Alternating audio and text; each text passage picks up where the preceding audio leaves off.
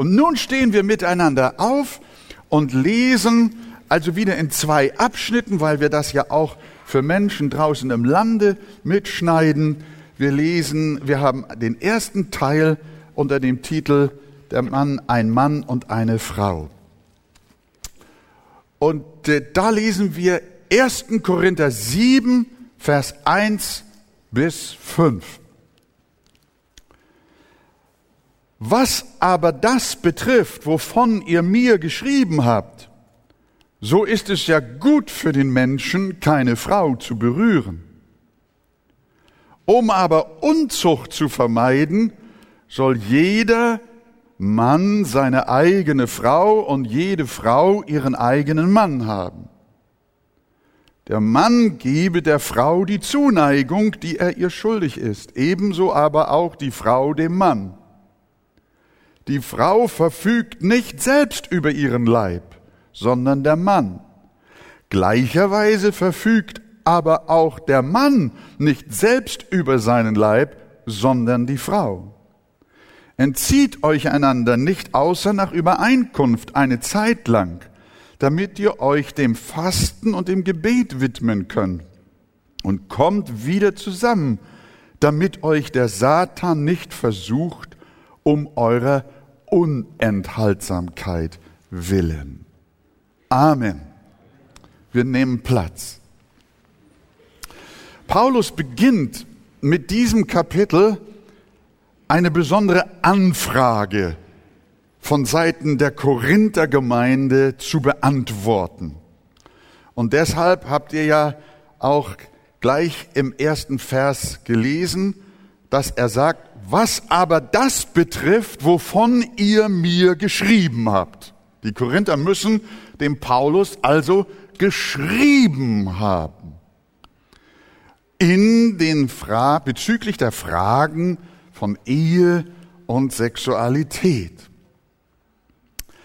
Weil es wohl wegen der Frage der Sexualität sehr viel Konfliktstoff in der korinthischen Gemeinde gegeben hat, wandte sie sich mit der Bitte an Paulus um Klärung. Und eine der Fragen lautete gleich zu Beginn, Paulus, es ist doch gut für den Menschen, keine Frau zu berühren, oder? Der sehr asketische Flügel der Gemeinde wollte Paulus diese Worte offensichtlich in den Mund legen. Und Vertreter dieser sehr strengen Seite meinten, dass christliche Reinheit es verbiete, jemals zu heiraten. Als unverheirateter junger Christ kam ich mit einer Gruppe von Gläubigen in Berührung, die mich vor der Ehe mit Gertrud bewahren wollten. Na, das war ihre Lehre. Sie hatten Menschen, von denen man glaubte oder sie glaubten, dass sie eine besondere Berufung von Gott haben, dann haben sie auf die 144.000 in der Offenbarung verwiesen, von denen dann geschrieben steht, diese sind es, die sich mit Frauen nicht befleckt haben. Es waren also eine, eine gewisse Elite, scheinbar. Aber ich muss dann sagen, ich danke Gott noch heute, dass ich diesen Text später recht verstehen konnte und meine Gertrud doch geheiratet habe. ja, das ist, das ist äh, so manchmal äh, die Situation. Vielleicht hat die Eheverbotsfraktion in Korinth gehofft, im Paulus einen guten Verbündeten zu finden, denn er hatte ja auf die Ehe in der Tat verzichtet. Und wie antwortet Paulus jetzt dieser Gruppe von Heiratsverbietern? Kann er ihnen folgen und sagen, ihr habt recht, heiraten ist Sünde? Nein, das kann er nicht. Und das will er auch nicht. Denn sonst würde er ja den Aussagen Gottes widersprechen. Zum Beispiel, und Gott der Herr sprach, es ist nicht gut, dass der Mensch allein sei. Auch sagte er zum ersten Ehepaar, was hat er gesagt? Seid fruchtbar und Mehret euch, wie kann das angehen, wenn man keine Frau berührt? Und er verheißt die Segnungen seines Bundes von Generation zu Generation. Wie kann es Generationen geben, ohne dass es Männer und Frauen geben, die miteinander verheiratet sind? Gott ist ein Gott der Generation. Wie könnte er gegen eheliche Gemeinschaft sein? Nein, Paulus steht nicht auf der Seite derer, die Ehelosigkeit als besonders geistlich ansehen. Im Gegenteil, er hat eine außerordentlich hohe Meinung von der Ehe. Denn er selber ist es, der von der Ehe schreibt in Epheser 5, dass sie ein Abbild ist, dass sie ein Abglanz sein soll von Christus und seiner Gemeinde. Das Geheimnis ist groß, das eheliche Geheimnis. Und die Ehe spiegelt Christus und seine Gemeinde wieder. Kann man die Ehe höher heben als in diese wunderbaren göttlichen Sphären? Nein, das kann man nicht. Den Satz, so ist es gut für den Menschen, keine Frau zu berühren, kann Paulus also so nicht unterschreiben. Aber was antwortet er diesen Fragestellern?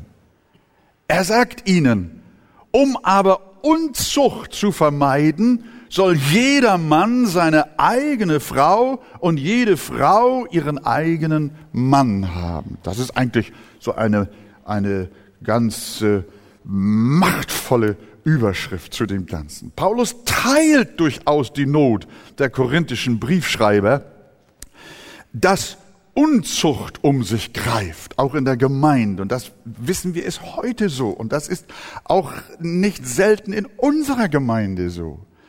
Unzucht wollte immer nicht nur die Gesellschaft, sondern auch die Gemeinde verderben.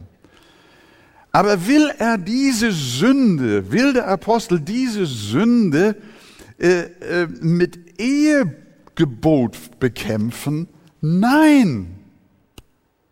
Er will die Sünde sexueller Freizügigkeit und die Sünde der Unzucht nicht damit bekämpfen, dass er sagt, hört auf, euch zu verheiraten, macht Schluss mit der ganzen Geschichte, sondern er bekämpft die Neigung zur Unzucht nicht mit Eheverbot, sondern mit Ehegebot.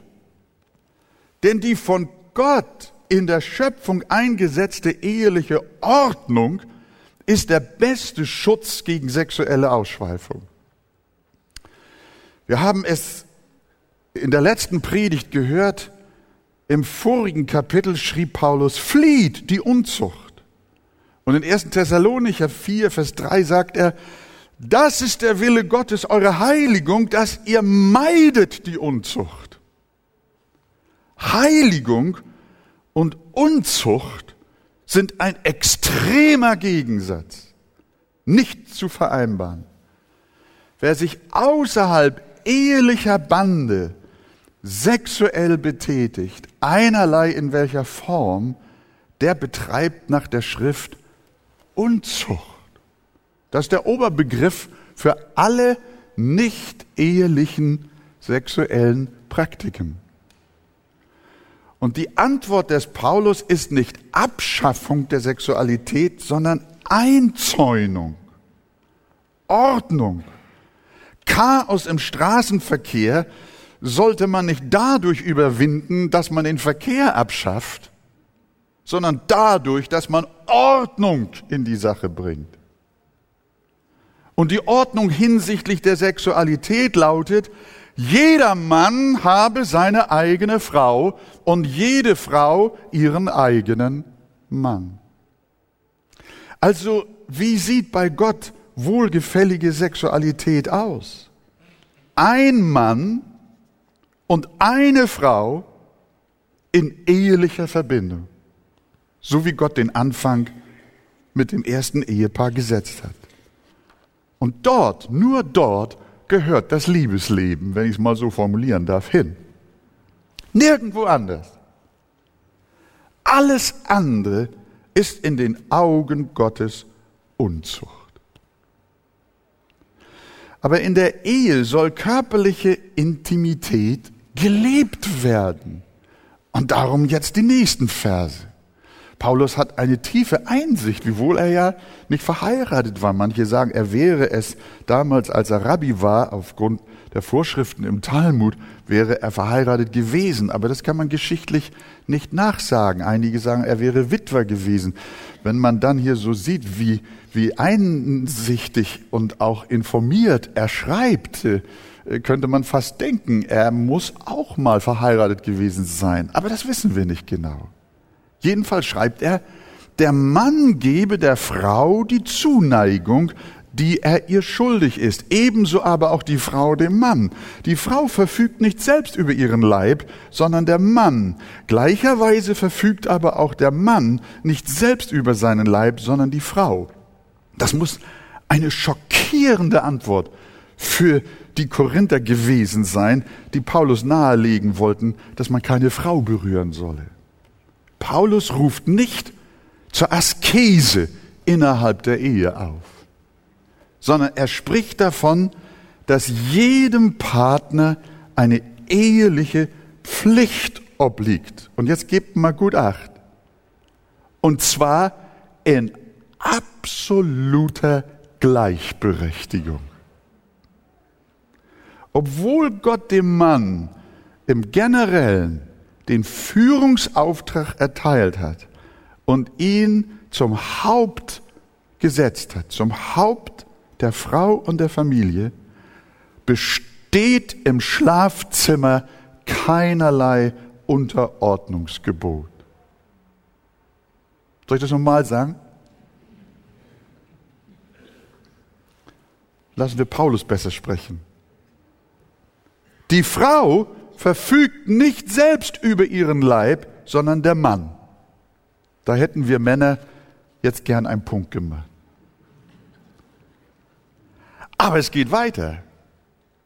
Gleicherweise verfügt aber auch der Mann nicht selbst über seinen Leib, sondern die Frau. Sie bestimmt gleichermaßen, wie es mit euch beiden gehen soll.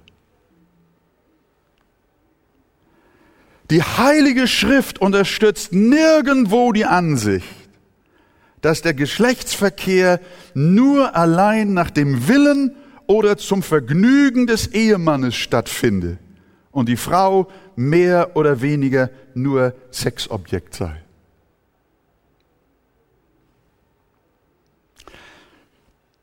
Die Bibel kennt keinen Patriarchalismus in der Weise, wie man es ihr oft nachsagt. Vergewaltigung in der Ehe würde es nicht geben, wenn sich alle an die Bibel halten würden. Wir sehen, wie überlegen und erhaben Gottes Wort ist. Es schreibt den Männern ins Stammbuch, 1. Thessalonicher 4, Vers 4 bis 5. Ein jeder von euch suche seine eigene Frau zu gewinnen in Heiligkeit und Ehrerbietung. Nicht nur im Hinblick auf die Eheanbahnung, sondern auch im Hinblick darauf, wenn ihr zusammenkommt. Vers 5. Nicht in gieriger Lust wie die Heiden, die von Gott nichts wissen die Gleichrangigkeit im Ehebett leuchtet auch in Vers 5, in 1. Korinther 7, Vers 5 auf. Entzieht euch einander nicht, außer nach Übereinkunft, da habt ihr wieder, außer nach Übereinkunft eine Zeit lang. Das macht der Mann nicht alleine mit sich ab und die Frau auch nicht alleine, sondern das ist eine Angelegenheit gleichermaßen von beiden, damit ihr euch dem Fasten und dem Gebet widmen könnt und kommt dann wieder zusammen, damit euch der Satan nicht versucht, um eurer Unenthaltsamkeit willen, außer nach Übereinkunft. Es ist nicht erlaubt, dass es einer einseitig tut. Ich hörte von einer christlichen Frau, die ihrem Mann Keuschheit beibringen wollte, und verweigerte ihm trotz gemeinsamen Schlafzimmers die körperliche Gemeinschaft. Ihrer Freundin sagte sie, das muss er lernen. was aus der Ehe geworden ist, muss ich nicht weiter berichten. Da kann nichts draus werden. Dass wir bei emotionaler und körperlicher Unpässlichkeit oder gar bei Krankheit Rücksicht aufeinander nehmen, ist selbstverständlich. Das zieht sich wie ein roter Faden durch die ganze Bibel in Bezug auf alle Beziehungsebenen. Rücksicht. Wenn aber ein Ehepartner dem anderen die nötige Freundschaft, wie Luther es übersetzt, definitiv verweigert, dann beraubt er ihn seiner Rechte. Er übertritt das Gebot, du sollst nicht stehlen. Es ist das Recht der Frau an den Mann und das Recht des Mannes an der Frau. Und wenn einer dem anderen das ihm von Gott geschenkte eheliche Recht nicht gibt, bestiehlt er ihn.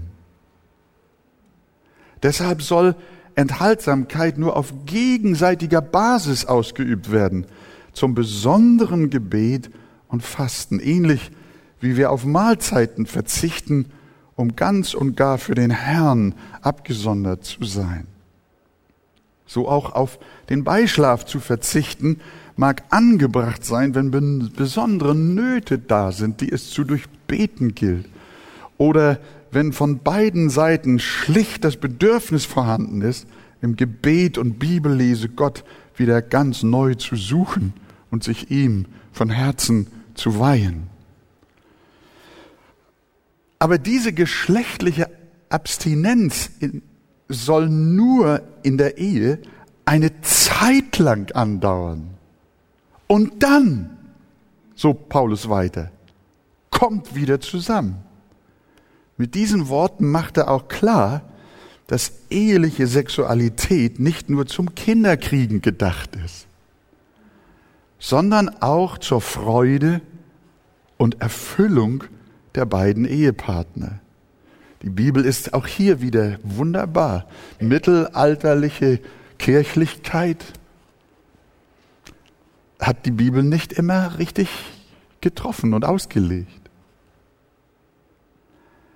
Dieses Glück, dieses Verlangen nach körperlichem Glück soll nach Paulus in der Ehe nicht dauerhaft unterdrückt werden. Warum nicht? Da der Teufel eine solche Situation dann gern ausnutzt. Deshalb Vers 5. Kommt wieder zusammen, damit euch der Satan nicht versucht um eurer Unenthaltsamkeit willen. Wenn der sexuelle Hunger innerhalb der Ehe zu stark wird, werden wir versuchlich. Und sofort ist der Böse da und bietet uns Pornografie an oder fädelt irgendwelche Kontakte zu anderen Frauen oder Männern ein.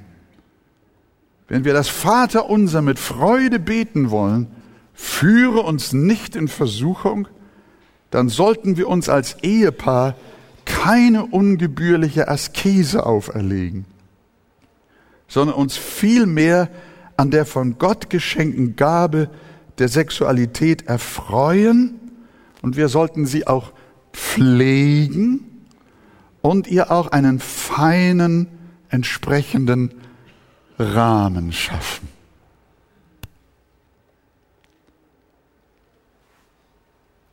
Das ist ein Bestandteil glücklicher Ehe, dass Mann und Frau ein Fleisch werden. Und macht daraus ein Fest und eine Feier, eine Freude. Das ist der Gedanke, den Gott für die Ehe im Herzen hatte von Anbeginn. Ganz gewiss ist Paulus weit davon entfernt zu behaupten, wenn wir in der Ehe körperliche Erfüllung finden, ist jede Gefahr von Verführung vorbei. Wir haben auch Männer und Frauen fallen sehen, die zu Hause alles hatten. Manchmal haben wir gesagt, meine Zeit, der hat doch so eine attraktive Frau gehabt. Es kann doch nicht angehen, dass der in den Ehebruch abgerutscht ist. Bei so einer Frau. Aber dennoch fielen sie auf die Versuchung Satans herein.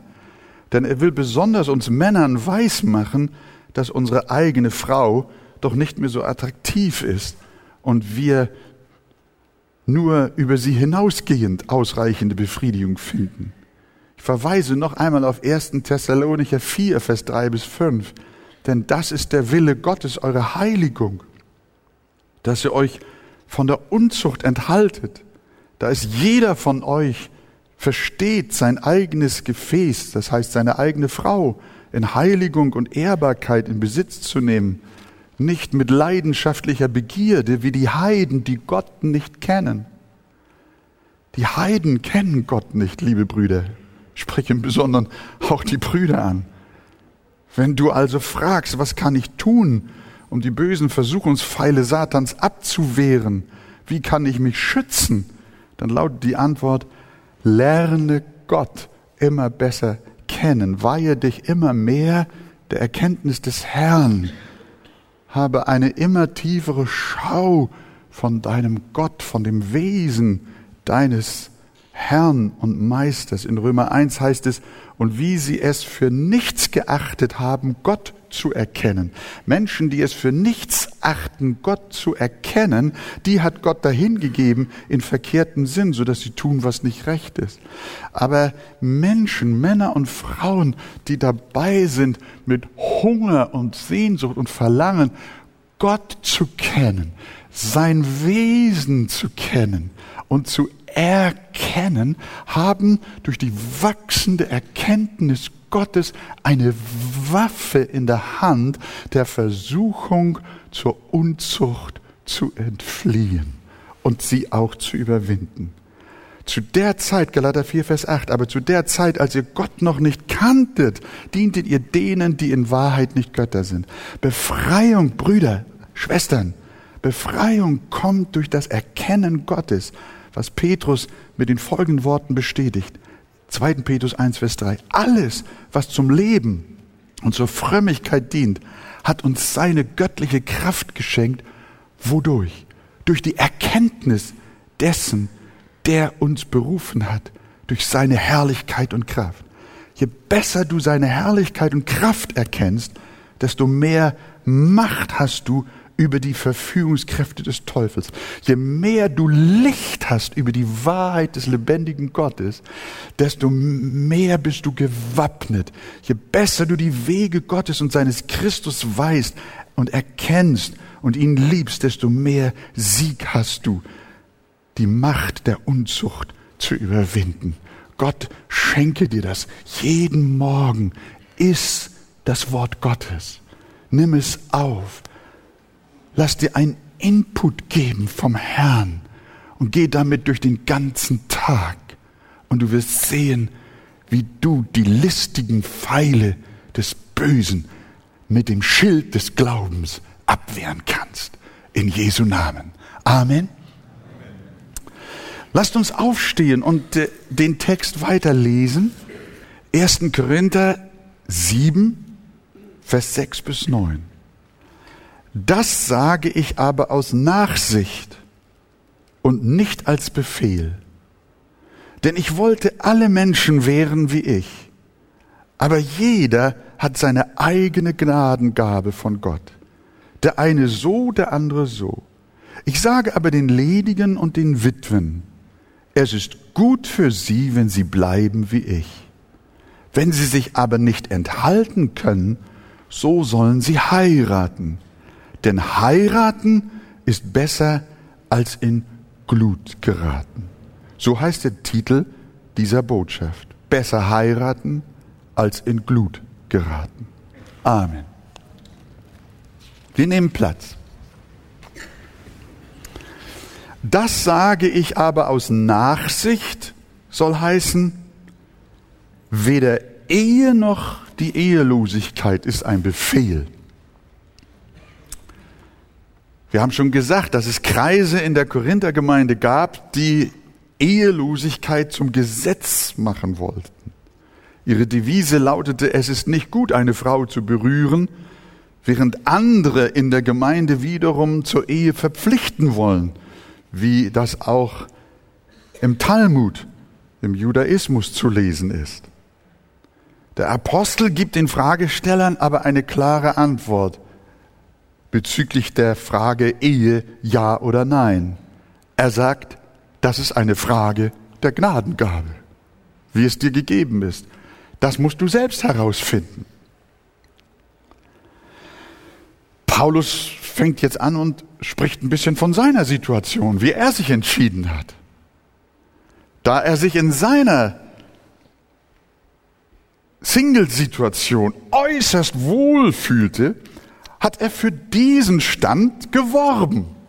Ihm lag es sehr am Herzen, alle Kraft für das Reich Gottes einzusetzen und durch keine familiären Verpflichtungen dabei gehindert zu sein. Er geht weiter hinten im Kapitel ausführlich darauf ein und schreibt Vers 28 und weiter, wenn du heiratest, so sündigst du nicht. Doch werden solche Bedrängnis im Fleisch haben, die ich euch gern ersparen möchte. Er weiß, Ehe ist kein Schlaraffenland. Zwischen Hochzeitstag und Ehe ist ein himmelweiter Unterschied. Jemand sagte, eine Ehe bedeutet die gegenseitige Zärtlichkeit zweier Schleifsteine. das hat mir so gut gefallen. Äh, aber äh, bei uns ist das nicht so. Also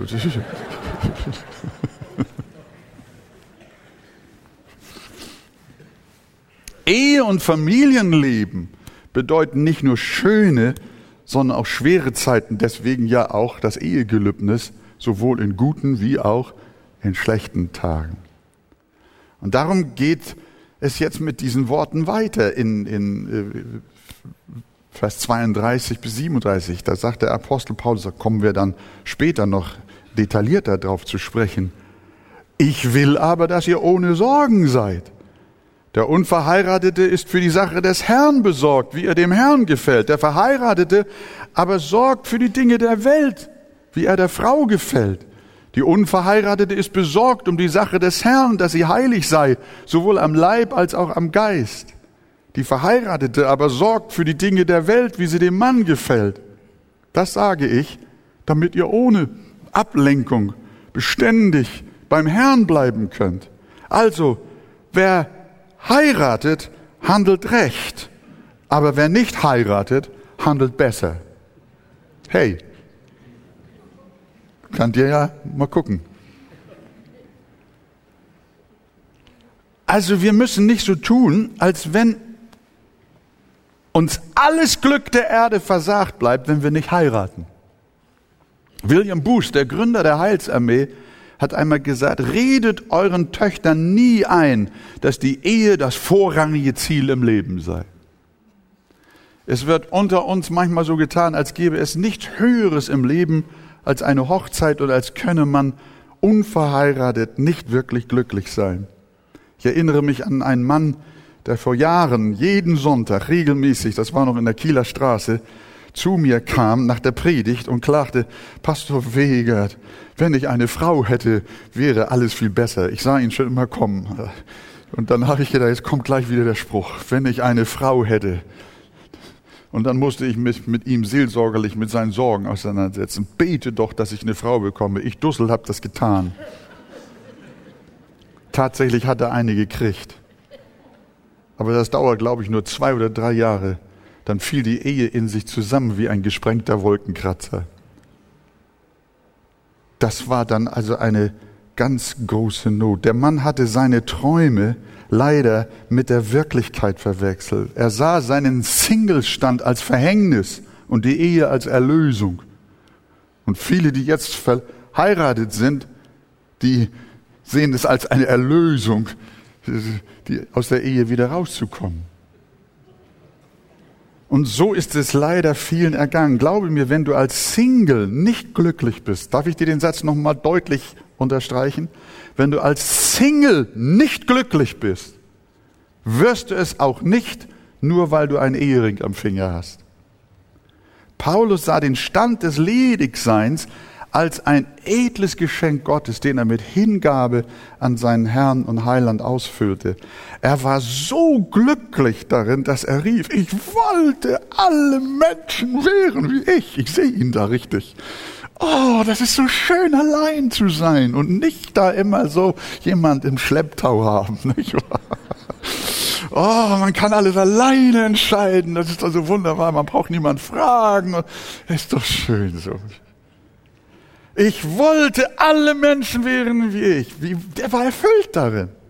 Wiewohl die Ehe eine göttliche Einrichtung und ein besonderer Segen ist, ist sie dennoch nicht das Nonplusultra im Leben eines Gotteskindes, so als ob man ohne sie das Wichtigste im Leben verpasst und nicht glücklich sein kann. Hört mal, Lebenserfüllung und wahres Glück hängen weder von Dingen noch von Menschen ab sondern von meiner Beziehung zu Jesus. Könnt ihr das unterstreichen? Und dann bist du froh in jedem Stand und erachtest auch das Ledigsein als eine hervorragende Gabe Gottes. Wenn du dich verändern kannst, ich gehe jetzt nicht auf die einzelnen Verse ein, da kommen wir noch hin. Aber doch, wenn du dich verändern kannst, dann ist es recht, es anzustreben. Aber tue es nicht in Unruhe und Ungeduld und schon gar nicht in Panik, sondern lerne zu warten. Auch die Wartezeit kannst du konstruktiv ausfüllen und glücklich sein, dem Herrn dienen. Das ist gewaltig. Verschwende nicht die Gegenwart, indem du immer mit deinen Gedanken schon die Zukunft vorwegnimmst. Stürze dich nicht in eine Ehe, sondern nimm deinen gegenwärtigen Stand aus Gottes Hand und freue dich darüber. Also hier hat Paulus gleich auch ein Wort für die Singles, indem er sagt, ich würde, ich wünschte, ihr wärt alle so gut dran wie ich. Aber jetzt geht's weiter. Vers 8 und 9. Ich sage aber den Ledigen und den Witwen, es ist gut für sie, wenn sie bleiben wie ich. Wenn sie sich aber nicht enthalten können, so sollen sie heiraten. Denn heiraten ist besser als in Glut geraten. Um es gleich klar herauszusagen, dieser Satz ist ein paulinisches Wort gegen vorehelichen Geschlechtsverkehr.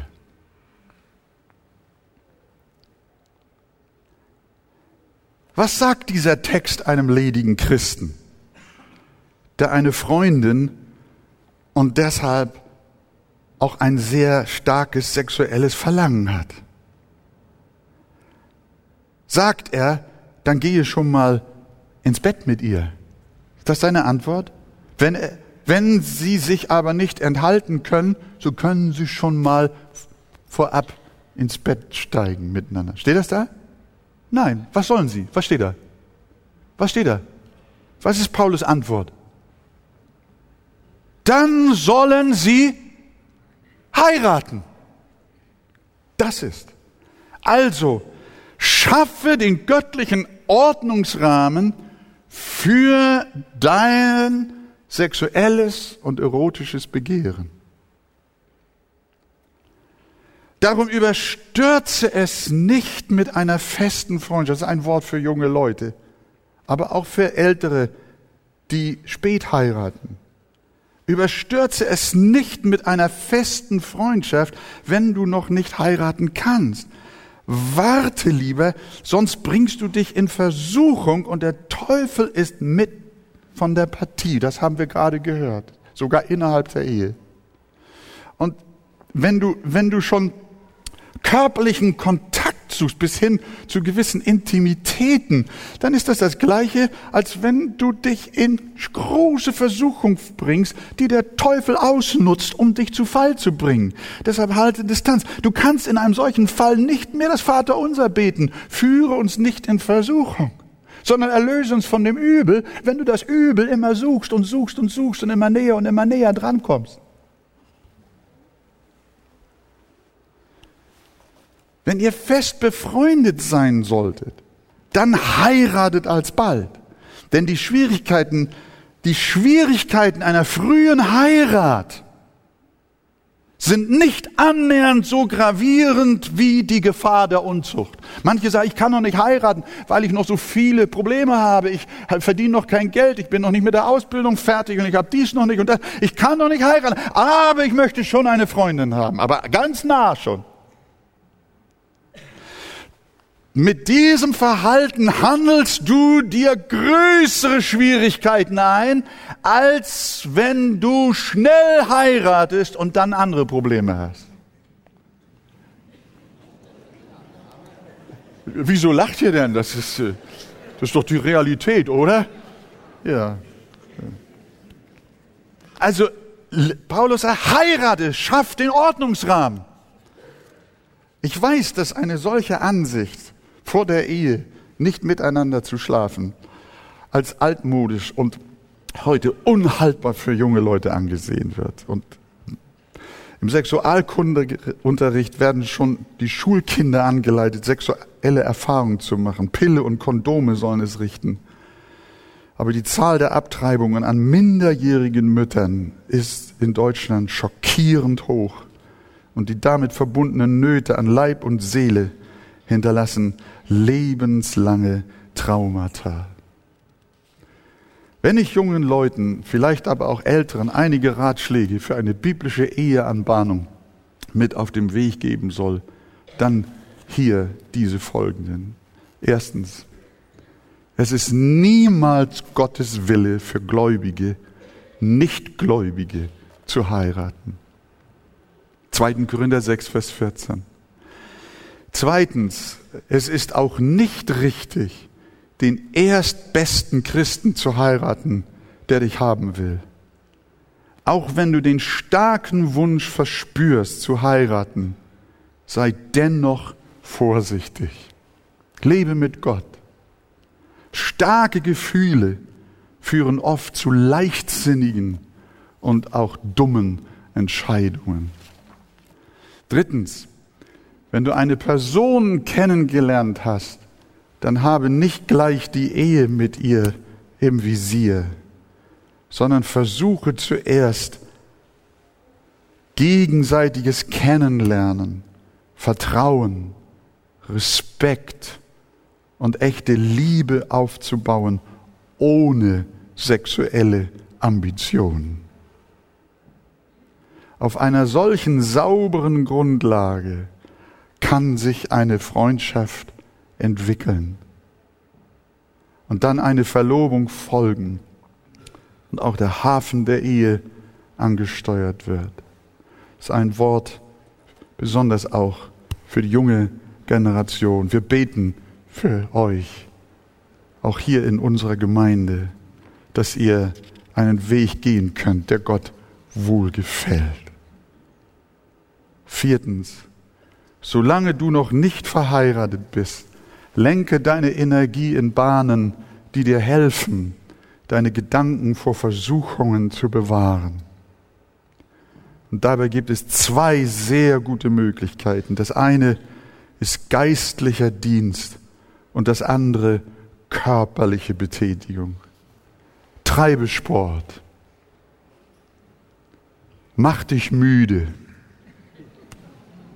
Nee, echt. Das ist kein Witz jetzt. Das, das, äh, das ist, das ist ein, das ist, äh, die leibliche Übung ist wenig Nütze, sagt Paulus. Aber er hat nicht gesagt, sie ist nichts Nütze. Sondern es ist, es ist gut, wenn, wenn du dich müde machst. Geh in den Wald und fäll Bäume. Dann sind die Frauen aus deinem Kopf, verstehst du? Kannst du dich drauf verlassen. Aber was vielfach gemacht wird, man hängt stundenlang rum im Fernseh- und Internetmief. Bei schlechter, staubiger Luft. Und dann lässt du dich voll dröhnen von Sachen, die dir nicht gut tun. Geh an die frische Luft, nimm dein Handy, stöpsel den Kopfhörer ein, Geh durch den Wald, ich weiß, du hörst lieber die Vögel zwitschern, nimm manchmal den Hörer ab und hör den Vögeln zu, setz wieder auf und hör der Predigt zu. Ja, Geh in den Wald, höre Predigten, Predigten, Predigten, lass dir die Bibel vorlesen. Was? Ja, ich bin ein moderner Pastor. Ja, ja, ja. Ich bin ein moderner Pastor. Das, das, ist doch, das, ist doch, das, das, ist, das ist doch ganz wunderbar. Wir haben heute so wunderbare Kommunikationsmittel, mit denen wir uns Gottes Wort äh, hineinnehmen können, äh, dass, dass wir es nicht nötig haben, uns, äh, uns äh, voll zu sülzen zu lassen von all den anderen Dingen. Also lebe täglich aus der Bibel und aus dem Gebet. Begegne jeden Morgen deinem Gott in hingegebener Andacht und fülle deine Gedanken mit dem Wort Gottes. Zieh die geistliche Waffenrüstung an. Die Bibel fragt, wie wird ein Jüngling seinen Weg unsträflich gehen? Wie heißt die Antwort? Wenn er sich hält nach deinem Wort. Das ist die Lösung. Du brauchst jeden Morgen ein göttliches Wort für den ganzen Tag als Devise gegen den Feind. Ich habe ein neues Handy bekommen. Das hat so eine wunderbare Funktion. Da kannst du hinten im Bibelprogramm einen Vers anklicken, dann ist er markiert und mit einem anderen Klick ziehst du ihn vorne auf deine Startseite. Und jedes Mal, wenn du dein Handy rausholst, dann kommt erstmal das biblische Wort. Halleluja. Diese Handyhersteller, diese Apples und Nokias und Samsungs, die wissen gar nicht, was sie geschaffen haben, nicht wahr? Dass man da so gut mit Gottes Wort einüben kann. Hiob hat gesagt, ich habe einen Bund gemacht mit meinen Augen, dass ich nicht achte auf eine Jungfrau. Und die Sprüche sagen von Frauen, begehre nicht in deinem Herzen nach ihrer Schönheit und lass dich nicht fangen von ihren Blicken. Psalm 101 sagt uns ein ganz starkes Wort, Vers 3. Ich will nichts Schändliches vor meine Augen stellen. Das Tun der Abtrünnigen hasse ich. Es soll mir nicht anhaften. Das ist ja wie ein Hinweis auf Pornografie. Ich will nichts Schändliches vor meine Augen stellen. Es soll mir nicht anhaften. Wenn du Schändliches vor deine Augen stellst, wird es dir in deinen Gedanken und deiner Fantasie anhaften und du wirst es nicht los. Wie oft haben Männer in Seelsorgegesprächen geweint, christliche Männer, die sich bekehrt hatten, aber die alten Bilder und Filme holten sie immer wieder ein, auch wenn sie nicht mehr darin lebten.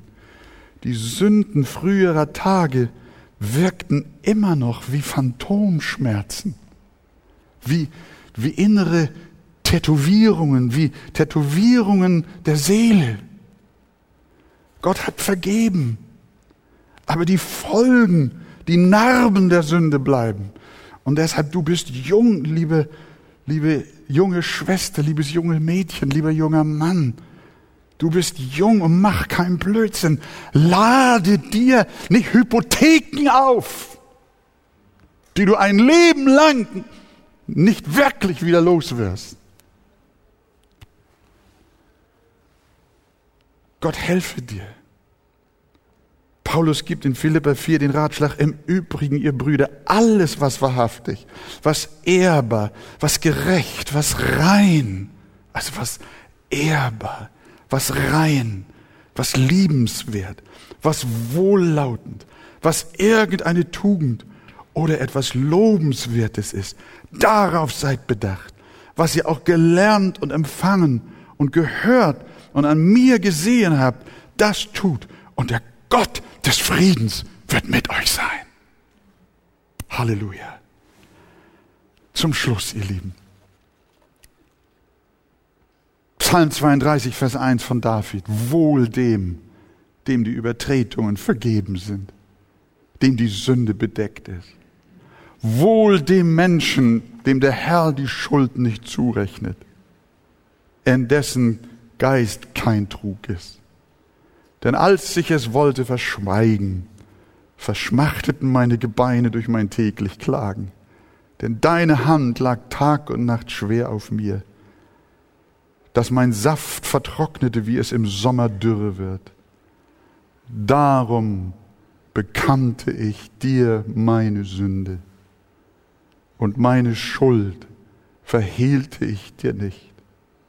Ich sprach, ich will dem Herrn meine Übertretungen bekennen. Da vergabst du mir die Schuld meiner Sünde. Das ist das Evangelium. Und ich möchte euch von Herzen einladen. Ihr seid Christen, jung und alt.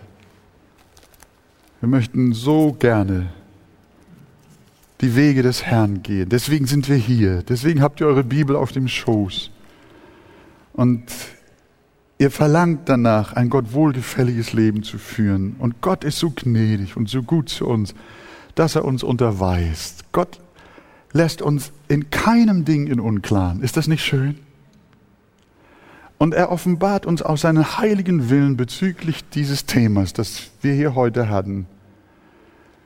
Und möchtest du nicht heute Morgen dem Herrn, ja dem Heiligen Geist, der diesen Text, den Paulus geschrieben hat, gegeben hat, dich ihm unterstellen und sagen, Herr, ich möchte mich deinem Wort unterordnen. John MacArthur hat gesagt, als er gefragt wurde, was ist, was ist eigentlich das Wesen deines Auftrages, die Hauptsache deines Dienstes?